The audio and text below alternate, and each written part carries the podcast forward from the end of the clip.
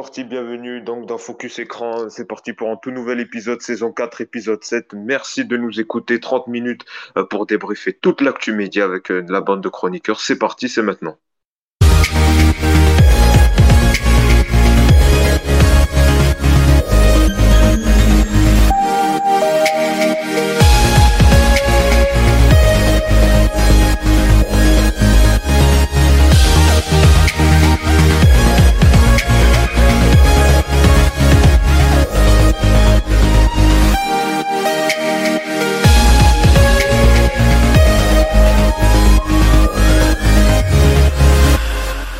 Parti pour ce nouveau numéro de Focus Écran. Heureux de vous retrouver. Donc c'est parti pour 30 minutes de médias. On va débriefer euh, toute l'actu média donc de la semaine. On va revenir euh, notamment euh, sur The Voice All Star qui s'est achevé cette semaine donc avec la finale et la victoire d'Ansila. On va faire un bilan dans le Ça débat, dans également le récap média. On reviendra sur toute l'actu média de la semaine avec le coup de gueule de la semaine, la une de presse de la semaine ou encore la nouveauté de la semaine. On vous dira tout dans quelques instants. Et puis comme d'habitude, à chaque fin d'émission, le qui suis où les chroniqueurs devront deviner une personnalité euh, média qui a fait euh, l'actu euh, cette semaine. Et justement, donc chaque donc chaque émission, j'ai le plaisir d'être accompagné par une bande de chroniqueurs et je vais vous les présenter. Cette semaine avec nous, on a Cédric. Salut Cédric. Bonjour Yacine, bonjour à tous. Ravi d'être présent. merci beaucoup. Ah ben, merci à toi d'être avec nous. Également avec nous, Antoine. Salut Antoine. Salut Yacine, salut à toutes, salut à tous. Merci d'être avec lui. Puis enfin, on a euh, Damien. Salut Damien. Salut Yacine, bonjour à tous. Merci donc à tous les trois d'être avec euh, moi, euh, justement pour commenter l'actu média. On va tout de suite démarrer par la première partie, le recap média de la semaine.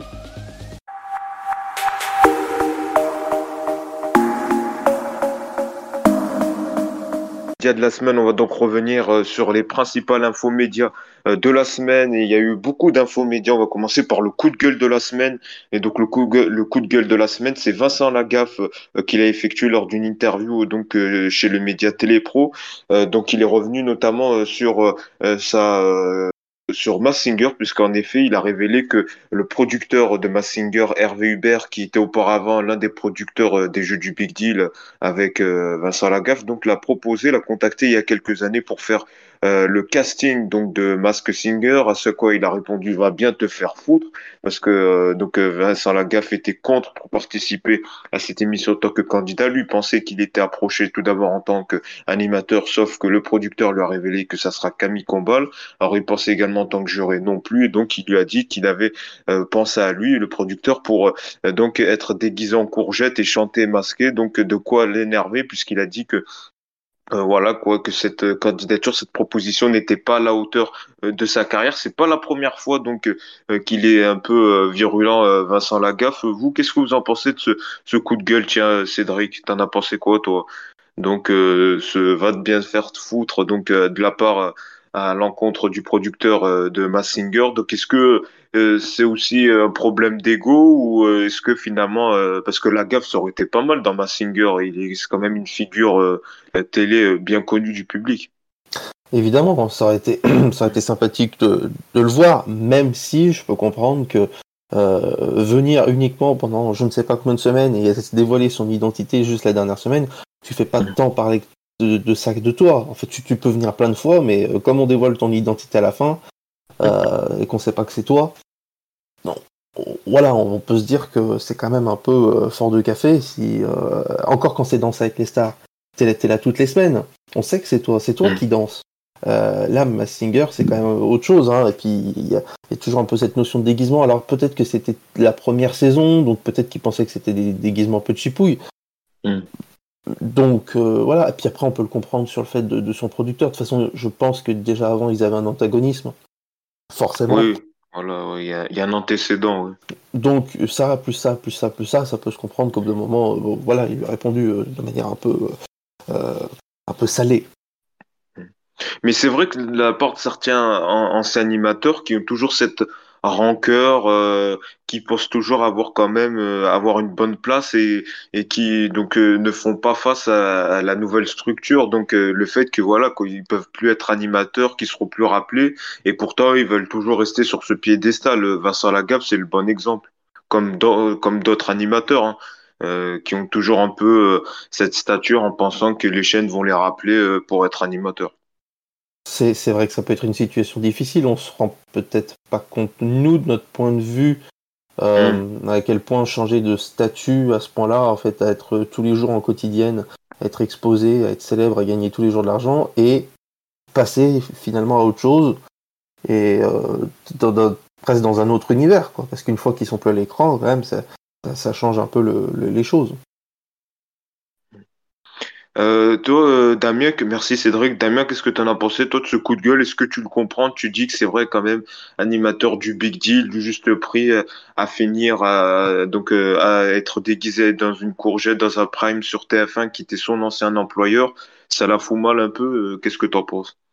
Ah bah, je vais rejoindre totalement Cédric. C'est vrai que on ne peut que comprendre euh, sa réaction. Là, c'est l'ego qui parle dans ces cas-là. Et lorsque, comme euh, la gaffe, on a connu euh, la gloire lorsqu'on a été au plus haut sur TF1, qu'on a été une vraie star de la télé et qu'on se voit proposer voilà, un déguisement de courgette pour venir chanter durant quelques primes sur TF1, sans avoir la certitude derrière bah, de, de re-signer sur la chaîne pour faire d'autres choses, c'est compliqué, c'est compliqué quand même. Et, euh, et, en plus de ça, lorsque c'est proposé par, euh, par quelqu'un avec qui on a collaboré depuis des années, euh, enfin quelqu'un avec qui on a été jusqu'au sommet, et puis finalement, Vincent Lagaffe, il a aussi beaucoup rapporté à TF1 fut un temps. Donc c'est vrai que je, peux comprendre sa réaction. C'est violent quand même quand, on se voit proposer ce genre de choses, et puis c'est peu gratifiant finalement. Donc c'est vrai que là, niveau ego, bon, on le sait, les, hommes et femmes de, télé ont souvent un ego surdimensionné, mais là, ça peut se comprendre quand même. Donc voilà pour ce coup de gueule donc euh, de la semaine signé euh, Vincent Lagaffe. Merci euh, Damien. On va tout de suite passer à la une de presse de la semaine et donc elle a fait beaucoup parler sur les réseaux sociaux. C'est celle du Figaro Magazine qui a été paru cette semaine qui consacre donc sa une à France Télé, France Inter, à gauche toute enquête sur une mainmise culturelle donc euh, le Figaro, l'hebdomadaire, revient donc euh, sur le manque de diversité, de pluralisme d'opinion sur France Inter et sur France Télévisions. Ils font notamment référence aux chroniques humoristiques de France Inter avec Guillaume Muris ou encore Charline Van Honecker. donc une remise en doute de la fameuse redevance audiovisuelle qui revient également dans le débat de la présidentielle. Est-ce que c'est pas un peu démagogique de dire oui France Inter, France Télé c'est à gauche, mais d'un côté on voit également ces news à droite où euh, on peut le dire, c'est très peu rare de trouver euh, des personnes de gauche, euh, Damien. Qu'est-ce que tu en penses toi de cette une Donc qui a quand même pas plu à certains journalistes de France Télé du service public? Et ça peut se comprendre. Non, ben, euh, donc c'est pas qu'une une finalement, c'est une enquête mmh. euh, du Figaro qui, qui, révèle, je cite, la propagande insidieuse qui se déverse au fil des programmes de France Inter, Info, Culture et des émissions politiques de, France Télévisions sur les électeurs français et cela aux frais du contribuable. Donc euh, voilà, ils, chargent la mule quand même et, et ils y vont fort. Il faut quand même rappeler que il y a 15 millions d'auditeurs chaque jour en audience cumulée sur les radios du service public. Euh, et, donc les enjeux sont quand même colossaux. Et euh, ce que répond euh, la rédaction de, France Inter pour l'instant, c'est que ils estiment ne pas être une radio d'opinion, mais ils assument avoir des lignes éditoriales. Et pour, pour eux, la nuance est là.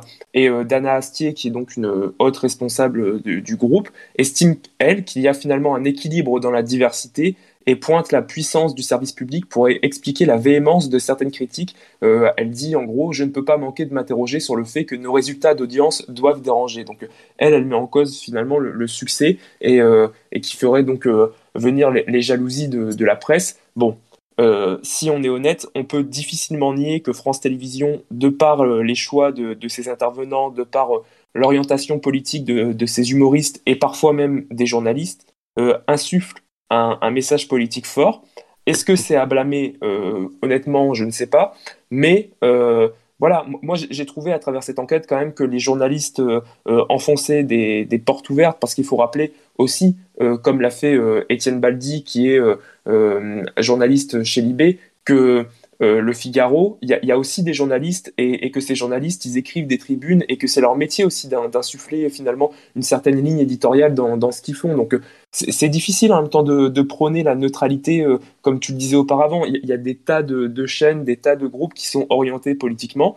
Là, c'est orienté à gauche, ça dérange le, Figaro magazine, ça en dit aussi long, je trouve, sur l'orientation politique du Figaro finalement. Avec une remise en question également de la redevance audiovisuelle au nom justement du non-pluralisme euh, dans le service euh, public. Euh, merci beaucoup Damien donc, donc pour avoir commenté cette une de presse. On va tout de suite passer à la nouveauté de la semaine. C'est news et donc Jean-Marc Morandini a annoncé donc une nouvelle émission allait voir le jour donc dès demain donc dès ce lundi. le nom de l'émission Face à la rue. Alors le but, le concept de cette émission donc des personnalités politiques qui vont donc aller dans la rue donc à la rencontre des habitants et donc pour cette première devinez qui sera l'invité Éric Zemmour qui se rendra donc à Drancy avec les équipes de Jean-Marc Morandini. Donc demain à 10h30. Euh, cette nouvelle émission, ça, vous inspire quoi, euh, Cédric, euh, face à la rue, donc présenté par Jean-Marc Morandini. Bon, avec avec Eric Zemmour, ça promet donc beaucoup de téléspectateurs. Ce concept donc de Jean-Marc Morandini dans la rue avec des hommes et femmes politiques, on contacte des habitants pour voir ce qui se passe réellement. Donc dans, dans ce contexte d'élection présidentielle, c'est une émission qui est intéressante selon toi? De toute façon, tout ce qui va être proposé va être intéressant en, ce moment. Il va y avoir des tas d'émissions, je pense, cette année euh, pour cette présidentielle, contrairement à l'autre. On se dirige vers quelque chose qui va être beaucoup tourné vers les gens, enfin, en grande partie. Euh, je crois que Jean-Jacques Bourdin va se lancer quand même dans une grande émission qui ressemble à ce qu'avait pu faire Joe Biden euh, aux États-Unis, c'est-à-dire dans une grande salle avec plein de gens qui posent des questions. Euh, euh, je crois que Cyril Hanouna va faire quelque chose de pas très loin, pareil, avec beaucoup de gens dans, une, dans, le public et avec des idées totalistes. Là, on a Jean-Marc Mandini qui lance quelque chose dans la rue, donc face aux gens, on va mettre en fait au, centre les questions des gens. Peut-être que ça va permettre d'ouvrir sur d'autres débats. On peut espérer que euh, reste pas bloqué sur toujours les mêmes thématiques. Donc, quoi qu'il arrive, ce genre de concepts peuvent toujours être intéressants de mettre enfin vraiment les, gens face euh, aux politiques. Vraiment, c'est à eux qui doivent rendre des comptes, au fond. Damien, j'aimerais bien avoir ton avis. Toi, cette nouvelle émission, euh, ça t'aspire quoi? Est-ce que c'est une émission utile pour la présidentielle ou au contraire, c'est une émission à buzz avec des séquences euh, donc qui vont tourner sur les réseaux?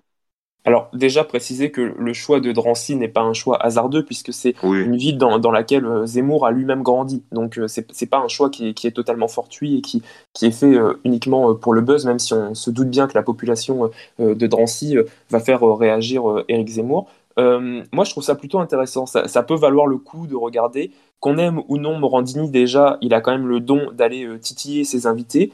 Euh, cette émission, bon, euh, moi, moi je la trouve politiquement parlant intéressante, c'est-à-dire que comme, comme Cédric, là, on se retrouve, enfin, les politiques vont se retrouver face à des gens du peuple, entre guillemets, face auxquels ils vont, ils vont pas pouvoir se, se dégonfler. Et lorsqu'on est en plateau avec des journalistes qui gagnent parfois plus de 5 fois le SMIC, c'est facile de répondre à côté. Par contre, lorsque l'on se retrouve face à des gens qui vivent et qui connaissent la misère, c'est un autre défi.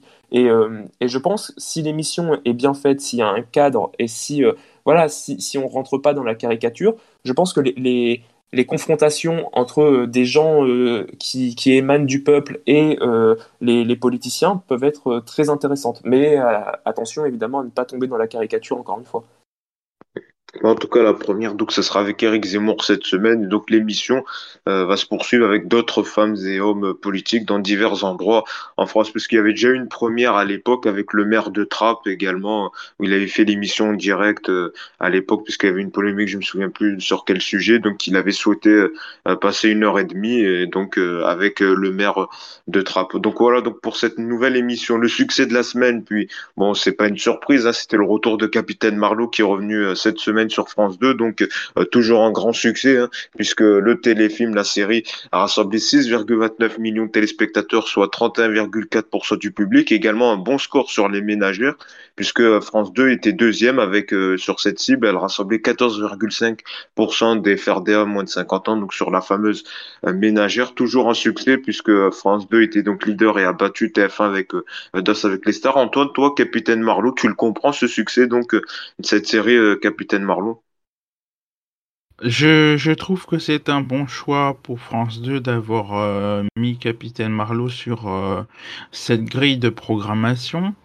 Euh, ça reste quand même un programme amusant, divertissant et totalement inédit toujours. je pense qu'il n'y a pas mieux qui puisse rivaliser. Bon, c'est vrai qu'il y a toujours Danse avec les stars, un programme qui est toujours leader. Euh, mais euh, de toute façon, si ça fait un bon score pour France 2, je pense que ça peut être pas mal quand même. Mais toi, t'aimes bien ce personnage de Capitaine Marlowe, on sait, elle est souvent critiquée, bah, c'est son l'aime, on la déteste. Je regarde souvent sur euh, en replay plutôt ou quand je, je, peux et ou, plus tard si je peux aussi. je trouve que le personnage est quand même atypique et assez marrant.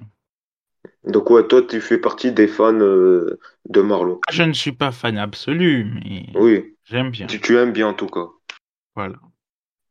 Damien, bon, on le sait pour les auditeurs qui écoutent déjà depuis plusieurs saisons, tu es, l'un des fans de Marlowe, toujours autant de succès, 6 millions, c'est quand même rare euh, pour une, telle, euh, une telle série.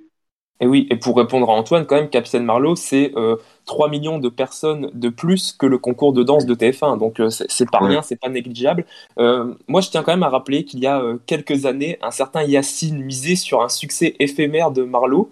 Or, il faut rappeler quand même que la série est à l'antenne depuis 2015 et que bah, le succès ne se dément pas. Les téléspectateurs sont toujours fidèles au rendez-vous et clairement, à mon humble avis, euh, la personnalité de Corinne Maziero y est pour beaucoup. Euh, elle tient clairement la série sur ses épaules. Voilà, on l'a encore vu. C'est, pour moi, c'est, un bonbon, quoi. C'est, du diamant brut. C'est-à-dire que elle, elle a des répliques, elle a une façon d'amener son, son jeu d'actrice qui, bon, moi, moi je, suis, euh, je suis totalement fan et totalement sous le charme. Et, et au-delà de ça, il faut le dire, la série sait se faire attendre parce qu'on a à peu près euh, deux épisodes inédits par salve de diffusion, soit deux épisodes inédits tous les euh, six mois environ. Donc c'est vrai que ça permet quand même à la série de, de ne pas lasser justement les, téléspectateurs, et ça c'est quand, même, euh, quand même plutôt intelligent de la part de Corinne Maziro et de la part de la réalisatrice José Dayan. Mais voilà, ça joue aussi de, de fait qu'il y ait très peu d'inédits, justement, ça joue sur la rareté, parce que si on mettait tous les vendredis, ça, ça ferait pas tous les vendredis 6 millions. Oui, non, mais enfin, faut quand même les faire, les 6 millions. Je veux dire, tu, peux mettre. Euh, enfin, je veux dire, c'est pas négligeable. Et en plus de ça, ils mettent euh, deux inédits et ensuite on suit avec euh, des, des rediffusions. Et, et, les, et, les, rediffusions qui. Alors, il y a deux ou trois rediffusions parfois.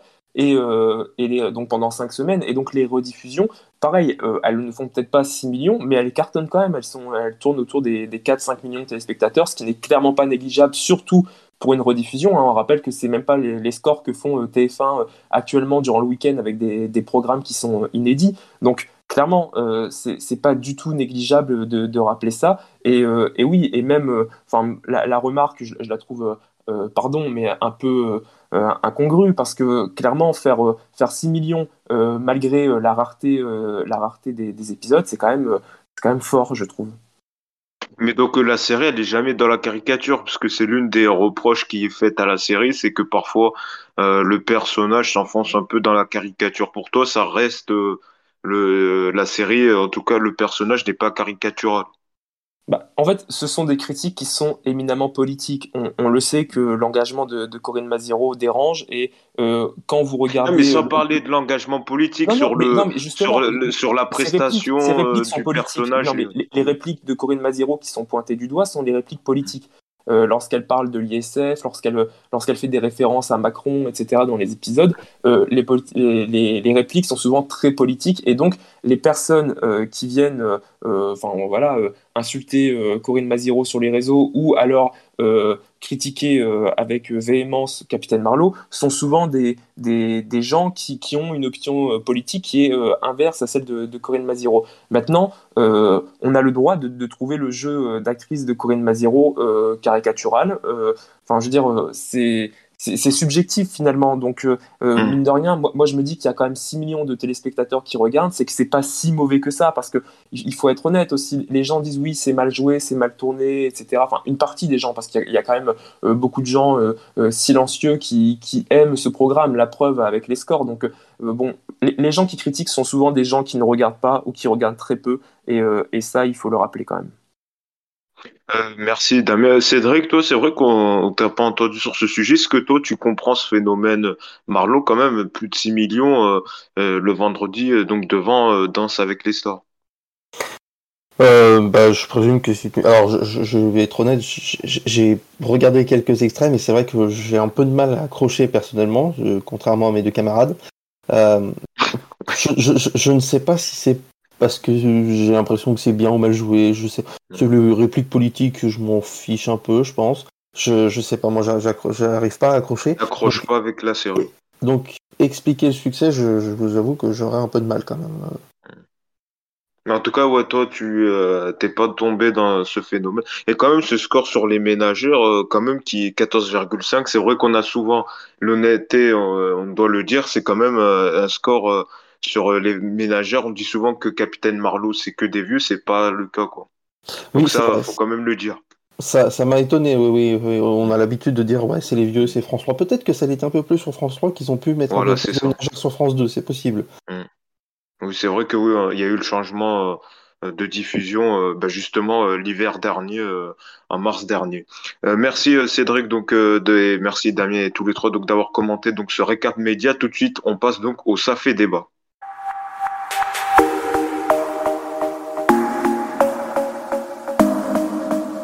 Donc on a sélectionné deux sujets brûlants de la planète média dont on va débattre un peu plus longtemps avec nos chroniqueurs. On va attaquer donc par ce premier sujet, donc euh, TF1 qui va refêter encore les 20 ans de la Starac après, la diffusion d'un doc événement en mai dernier euh, sur les 20 ans de la Starac. Euh, TF1 va programmer trois soirées anniversaires pour fêter les 20 ans du programme qui vont donc démarrer dès ce 30 octobre avec donc euh, les candidats mythiques hein, qui vont euh, venir, Jennifer, Nolwenn Leroy, Magali euh, Vaé et encore plein d'autres, donc trois soirées. Et c'est vrai que justement, ça interroge sur ce nombre de soirées, trois donc qui vont démarrer dès le samedi 30 octobre. Donc les deux samedis suivants encore, il y aura des primes d'anniversaire. L'occasion de se demander est-ce que TF1 en fait-elle trop sur ces 20 ans d'anniversaire? Trois primes, est-ce que c'est trop? Ou est-ce qu'au contraire, est-ce qu'il n'y a pas un risque justement que cette magie de retrouver donc la Star 20 ans après, eh ben, ça s'effondre de soirée en soirée, ou est-ce qu'au contraire, ils savent que euh, ces trois soirées vont être suivies comme l'a été euh, le doc en mai dernier? On va en débattre avec nos chroniqueurs, peut-être pour euh, démarrer avec Antoine. Toi,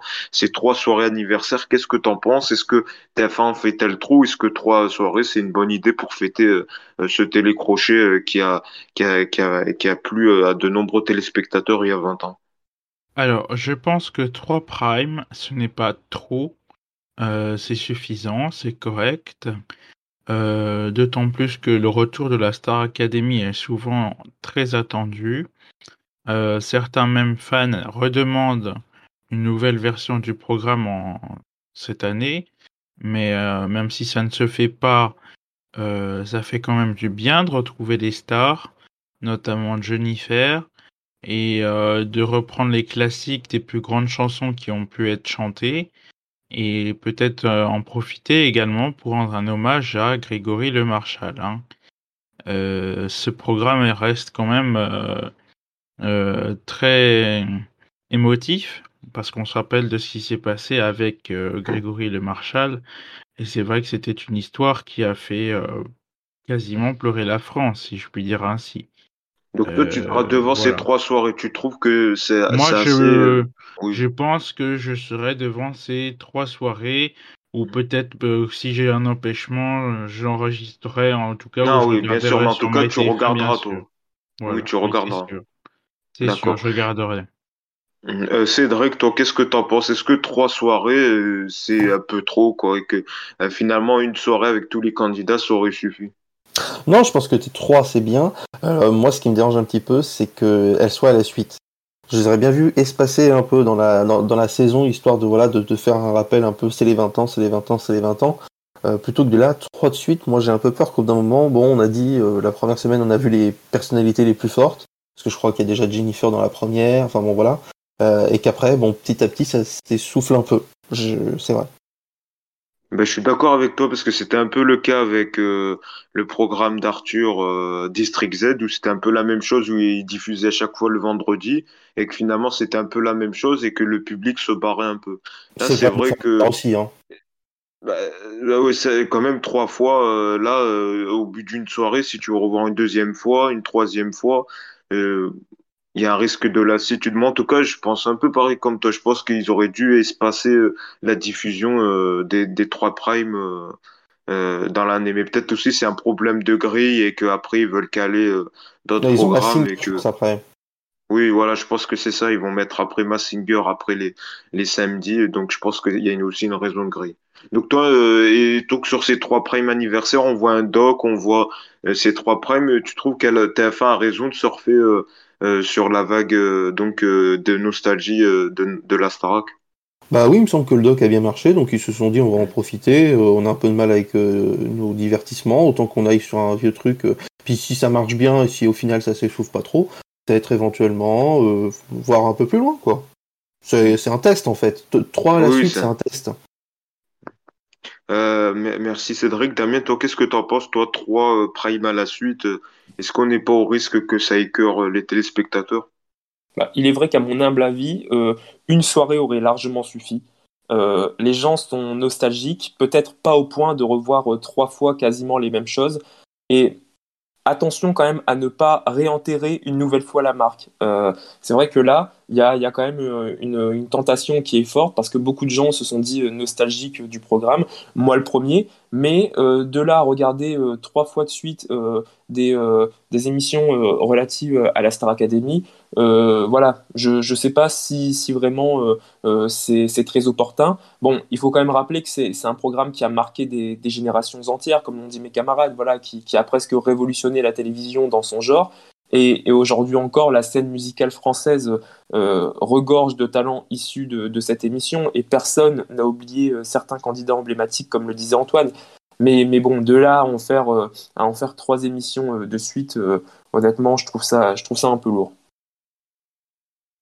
donc on voit deux partisans plutôt bien de, des, trois soirées, des trois soirées, Damien, qui est un peu plus euh, contre. Donc on, suivra ça. Notez que le premier Prime est déjà disponible sur Salto hein, euh, depuis hier, euh, donc qui est en avant-première sur la plateforme Salto. On, analysera les audiences donc de, ces soirées. L'autre sujet de débat dont je souhaitais revenir, c'est donc le bilan de The Voice All Star qui s'achevait hier donc avec la victoire de Silla, donc une victoire qui a été suivie par 3, euh, oui, c'est ça, oui, 3, quasiment 3,8 millions, euh, 3,7 millions de téléspectateurs, soit 20% du public. TF1 qui était donc euh, leader de la soirée. En général, le programme a rassemblé 3,8 millions de téléspectateurs, soit 22% du, du public. Euh, donc avec cette victoire d'Antila, notez que Rémi Faure, le directeur donc des programmes de TF1, nous sait que le programme allait revenir dans deux ans ou trois ans. Vous, quel bilan vous faites de cette version All-Star de The Voice? On va démarrer par Damien, on t'écoute. Bah écoute, euh, moi j'ai trouvé que c'était une bonne saison en termes de, qualité du show. Euh, on avait clairement la crème de la crème euh, dans cette saison All Stars et ça faisait plaisir d'avoir des, nouvelles de candidats aussi emblématiques. Voilà, ça a vraiment permis d'avoir un, show de variété, de qualité chaque samedi. Et, rien que pour ça, c'était un vrai bonheur. Alors c'est vrai que les audiences n'ont pas n'ont pas été forcément toujours au rendez-vous, mais, euh, mais c'est un show quand même qui a, qui a plus de 10, enfin, qui a 10 ans maintenant, donc euh, voilà, l'émission était déjà euh, en baisse durant les, les, précédentes saisons. C'est vrai que moi je m'attendais à un petit rebond quand même pour, pour cette saison anniversaire quand même spéciale avec des candidats emblématiques, ça n'a pas été le cas. Mais, mais, par contre, je pense que TF1 a de quoi se, se réjouir au niveau de, de, la qualité, parce que c'était vraiment un programme qui était très qualitatif pour le coup durant, durant ces, ces, six semaines. Donc euh, c'était un vrai bonheur pour moi de, de suivre, euh, de suivre l'émission. Et, euh, et donc de là, par contre, à en refaire une autre saison, je sais pas. Il faudrait peut-être attendre le, 20e anniversaire parce que bon, c'est vrai que dans 2-3 ans, ils veulent la faire un peu à la Colanta, mais, mais bon, je, je, ne sais pas si vraiment les gens seront seront intéressés. Après, c'est plus les c'est plus les mêmes enjeux finalement lorsqu'on regarde une saison All Stars et lorsqu'on découvre de, de, nouveaux talents. Donc Bon, à voir, à voir ce que, ce que, ça, pourra, ce que ça pourra donner. Mais en tout cas, le, bilan est très positif euh, selon moi. Et sur la victoire, bon, on sait que toi, tu étais plus partisan de, de Amalia. C'est donc Ancilla qui a gagné euh, niveau, euh, autour de cette finale. Non, ben, c'est presque pas une, une surprise, j'ai envie de dire. C'est vrai qu'Ancilla était dès le début euh, la grande favorite de, la saison. Euh, durant déjà euh, sa saison, elle avait échappé de, de peu à la victoire. Donc euh, là, euh, voilà, pour beaucoup de gens, c'est un peu le, juste retour des, choses. Euh, elle a été quand même très plébiscitée par, par les téléspectateurs avec plus de 30% des, suffrages sur, sur six candidats, ce qui est quand même pas négligeable. Et, et donc, voilà, victoire méritée. Mais il faut quand même préciser que, que les six méritaient de, de, gagner. Pour le coup, on a, on a vraiment eu, je me répète, on a vraiment eu un show de qualité. Donc, c'était difficile de, tous les départager. À noter quand même l'information révélée euh, par Jennifer durant le prime euh, hier soir, euh, le fait qu'elle quitte le fauteuil de The Voice et qu'elle ne compte pas y revenir visiblement mm. prochainement. Donc c'est vrai que bon, ça pose question. On peut se demander si elle n'a pas été un peu refroidie par cette saison. Je, ne sais pas. à voir par, par la suite. on, va, on écoute Antoine à ce sujet. Qu'est-ce que tu en as pensé, toi? La saison The Voice All Star m'a beaucoup plu. Euh, que ce soit euh, du début à la fin, aux auditions à l'aveugle notamment. Euh, bon, c'est vrai, ça manquait un peu de public au début, mais on s'y retrouve finalement avec le public qui était virtuel au départ, puis dans dans la continuation de l'émission, on a retrouvé peu à peu du public et notamment pour la demi-finale et la finale, j'ai trouvé ça très plaisant, une très bonne ambiance sur le plateau, hein, en tout cas et euh, des stars euh, comme on les connaît euh, à la hauteur, dirais-je. des stars qui ont forcément bénéficié de, des coachs qu'ils qui connaissaient tous ensemble. franchement, c'était une belle saison. C'est vrai que le fait de l'appeler All Stars me fait penser un peu au Colanta la légende, Danse avec les stars, la réunification, etc. Enfin, ce, tout ce genre de, de, programme est un peu lié et, et il faut pas en faire trop. Hâte de revoir une saison, euh, comme on le pourrait dire, euh, normale de The Voice, quoi. Voilà. Avec deux candidats euh, qu'on n'a jamais connus et qui décrocheront peut-être la victoire un jour. Mais en tout cas, toi, t'es pas lassé de The Voice. Ah non, jamais, jamais. C'est mon programme favori, euh, je ne louperai pas. D'accord. Alors merci Antoine. Euh, peut-être euh, il y a l'Eurovision en face qui arrive souvent. Oui, oui. voilà. merci Antoine. Cédric, toi, bah, on voit les chroniqueurs, oui, c'est bien, c'est une bonne saison, tout ça, oui, mais niveau audience, ça n'a pas trop fonctionné. Hein, TF1 s'attendait à mieux. Je pense qu'ils s'attendaient à mieux, mais ce qu'on a un petit peu oublié, c'est que les deux saisons d'avant, ils avaient le confinement qui les avait pas beaucoup aidés. Euh, on avait le couvre-feu qui les avait un peu aidés après euh, l'année dernière. Euh, et cette année, il n'y a plus ça, et je pense qu'on s'est un peu habitué à ce que les scores soient un peu plus élevés du fait de ces, de, ces, de, ces impacts nationaux, mondiaux. Ah, de quoi C'est vrai qu'ils retrouvent leur score d'avant Covid. Bah, comme pour Colanta en fait. Colanta, hein. on dit que la saison en ce moment marche pas de fou, mm. mais en fait, si on regarde, que ce soit le mardi ou un autre jour, le truc, c'est que ça revient au score qu'ils avaient quasiment la dernière saison avant le, confinement. Hein. Donc pour toi, et qualitativement dans le prime, donc euh, la victoire, est-ce que tu as suivi toi cette saison All-Star euh, Elle t'a intéressé? C'est mon marlot à moi. Je n'ai jamais regardé une émission entière, je n'y arrive pas non plus. Je, n'accroche pas à The Voice. Voilà, tout tous les trucs comme ça, je, moi, tout ce qui marche, je n'arrive pas à y suivre, ça ne m'intéresse pas. Oh, t'es pas le seul, hein. moi aussi euh, j'ai pas accroché, euh, j'accroche pas à The Voice non plus. Bon bah voilà, je, je suis sûr que je suis pas seul. Non. Euh, peut-être un mot de la fin, Damien, donc sur cette suite. Donc toi, t'as entendu pas trop fan pour une saison All-Star. Est-ce que The Voice, ils doivent faire comme Danse avec les stars, peut-être mettre un peu au repos le programme? Bah, c'est vrai que là, ils vont miser quand même fort, puisque The Voice va revenir très vite, finalement, euh, dans le courant de l'année. Donc, euh, ils, misent vraiment sur le show. Euh, après, voilà, comme, comme je le disais, la saison All Stars, pour moi, c'était vraiment la saison anniversaire, saison événementielle. J'ai beaucoup apprécié le show, mais voilà, ça doit rester un événement. Et un événement, si on veut qu'il soit réussi, il faut aussi qu'il soit suffisamment rare. Donc, pour moi, faire revenir The Voice All Stars tous les trois ans, on, perd un peu de le sens même du, du, programme et, de, cette version de l'émission. Donc, ça, serait vraiment dommage pour moi de, de sacrifier, ça. Et, là, pour le coup, on, reste vraiment sur une très très belle saison. pour moi, l'une des plus belles, si ce n'est la plus belle saison qualitativement parlant. Donc, ça, serait vraiment dommage de, sacrifier ça et, et autant laisser aussi place, entre guillemets, aux nouveaux talents. Moi, ce qui me fait rire surtout, c'est que, par exemple, le directeur de la com de TF1 qui a fait un tweet en disant que oui, les journalistes médias ne savaient pas commenter les audiences euh, parce qu'il faisait référence à un tweet d'un journaliste du Parisien qui disait que TF1 était leader sur les cibles commerciales en disant que maintenant TF1 euh, regarde que les cibles commerciales. Ce qui est vrai parce qu'il y a la pub, etc. Mais quand par contre euh, leur, un de leurs programmes fait un bon score en général, là, ils vont directement faire des tweets en disant oui, excellent score, leader.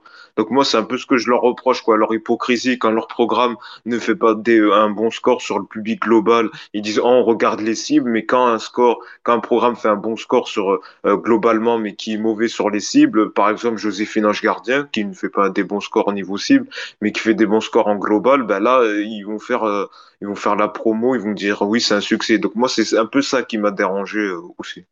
Mais attends, euh, ça c'est tout le monde. Enfin, je veux dire, euh, qui ne le fait pas aujourd'hui dans les médias? Tout, le monde. Non, mais c'est oui. les audiences. Non, mais pardon, mais tout le monde commente les audiences à sa sauce et, euh, et tu vas pas enfoncer ton programme lorsque tu vas, lorsque tu commentes les audiences, etc. Tu vas pas dire bon bah score de merde hier soir. Non, mais c'est pas ça. C'est pas ce que je veux dire. c'est que bah, il veut. Mais c'est ça revient même. Non, mais c'est eux aussi. Dans, alors, dans ce cas, ils disent oui, la saison était superbe, tout a été super mais c'est les scores, c'est vrai, on peut se dire que quand même, bon, même si Cédric en partie réseau, c'est vrai qu'on avait l'habitude des scores des précédentes euh, saisons où c'était un peu plus élevé parce qu'il y avait le couvre-feu, etc. Et que là, c'est un peu plus libre. Mais c'est vrai que de se féliciter des scores, oui. Non, mais c'est un show qui a oui, se féliciter des scores. Enfin, j'ai jamais vu euh, euh, enfin, euh, un, quelqu'un commenter ses, propres scores en disant voilà. c'est Non, mais c'est le fait de dire que les journalistes, les journalistes bah, ne savent pas analyser les audiences. Bah non. Ils, le font tous. Ils, le font. Ils, le font, tous dans, dans, les médias. Tout, tout, le monde le fait. C'est un peu facile là, je trouve, de, de, tomber sur la production de The Voice ou, sur TF1. Non, c'est pas la production. ils, ont, ils, ont, ils ont, oui. Parce que les journalistes ne savent pas commenter. Ils, ont raison de vouloir défendre leurs chiffres et de vouloir défendre leurs non, mais c'est pas c'est pas je leur dis eux ils ont qu'à leur faire leur pub. C'est qu'ils disent que oui les journalistes médias ne savent pas commenter les audiences que ça leur déplaise de leur dire que The Voice est battu par les fictions de France 3 bah c'est un fait. Voilà. Ah, non, mais c'est aussi le, drame des chiffres, c'est-à-dire qu'on peut interpréter les, chiffres comme on le veut. Donc euh, finalement, euh, lorsque, lorsque des journalistes interprètent, euh, interprètent les chiffres, ils le font aussi à leur guise. Donc, et, on le voit aussi avec certains journalistes qui ne sont pas, qui ne sont pas très objectifs en commentant certaines audiences télé lorsqu'ils ont du favor enfin, lorsqu'ils favorisent certaines émissions. donc non, pour, pour moi, des deux côtés, franchement, voilà, les chiffres peuvent être interprétés comme on le veut. Et, et c'est vrai que alors ça peut paraître malhonnête, moi-même ça me paraît euh, malhonnête euh, parfois lorsque je, je, lis certains tweets ou, je lis euh, certains articles de, presse. néanmoins, voilà, ça reste, ça reste des chiffres et, je trouve que tomber comme ça sur, sur TF1, c'est un peu facile. merci Damien. Cédric, peut-être un dernier mot? Non, mais oui, c'est sûr, ils le font tous. Hein. Encore il n'y a pas très longtemps, sur le meilleur pâtissier, j'ai vu que, je sais plus, quelqu'un d'M6 a dit que oui, mais regardez notre score sur cible, ils sont toujours bons hein, en, FRDA euh, moins 50. Donc, euh, mais oui, de toute façon, maintenant c'est le, le, jeu. En, fait, le problème, c'est qu'on a été habitué à, des, à des hauts scores euh, globaux qui sont de moins en moins présents. On va dire, hein. le public est beaucoup plus éparpillé, que ce soit à la télé ou même ailleurs. Donc, si on prend les scores, euh, à chaque fois on va trouver ça décevant, hein. mais euh, en fait, oui, ce qu'il faut regarder en général, de toute façon, c'est la PDA, euh, la part de marché globale en 4 ans et plus, soit sur les cibles. Les cibles, c'est ce qui va les intéresser le plus, quoi, de toute manière. C'est ça qui fait rentrer de l'argent hein, dans, le, dans les caisses. Hein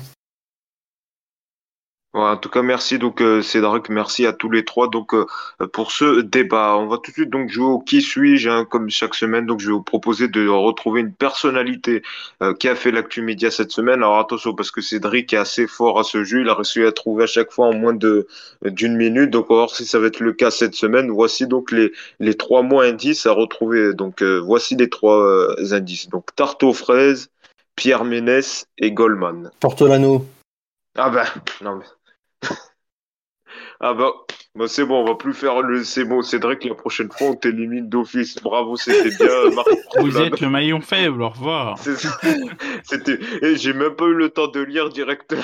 Au revoir. Et pourtant, je, et pourtant, je triche pas. Je donne pas les, les indices avant. Euh, euh, peut-être Damien, on, on, a bien compris, on a bien compris qu'il y avait du favoritisme et Cédric, Cédric bénéficiait d'un avantage. Non, non, Cédric bénéficie d'un avantage. J'avais dit la tarte aux fraises. Hein. Non, mais il, avait, Yacine avait à peine prononcé le premier mot qu'il avait déjà euh, commencé à parler. Euh, en fait, il a, dû chercher, direct, il a dû chercher comment tu utilises Internet. tarte aux fraises et portolane. Bah, il a dû chercher parce qu'elle a commencé à pâtissier. Voilà, c'est ça, oui, parce que quand même, j'explique donc tarte aux fraises, donc pour le meilleur pâtissier qu'elle anime euh, donc cette saison. J'ai pas code perso. Ah non, bah c'était pas Mercotte, Pierre Ménès, parce que c'est dans ce fameux documentaire qu'elle a euh, réalisé, donc euh, qui a donc euh, donc permis, bon permis, qui a causé le départ de Pierre Ménès du groupe Canal, et puis Goldman parce qu'elle avait présenté un prime sur Jean-Jacques Goldman sur M6. Donc voilà, c'était bien Marie Portolano qu'on recherchait. Ben, décidément, trois victoires à chaque fois pour, euh, pour euh, Cédric. Je vais essayer d'élever le niveau. Hein. Il faut préciser quand même que, vous êtes de la même famille. pour ah les, bah c'est ça, Vous êtes cousins, donc forcément ça. C'est ça, on est cousins. Tout à fait, tout à fait. en tout cas, merci à tous les trois. C'était un plaisir hein, de faire l'émission avec vous. Hein. merci Antoine, merci euh, Cédric et merci Damien d'avoir euh, participé à l'émission. Donc nous, on se retrouve dans 15 jours. La semaine prochaine, on fait une petite pause vacances. On revient dans 15 jours pour un tout nouvel épisode. D'ici là, portez-vous bien.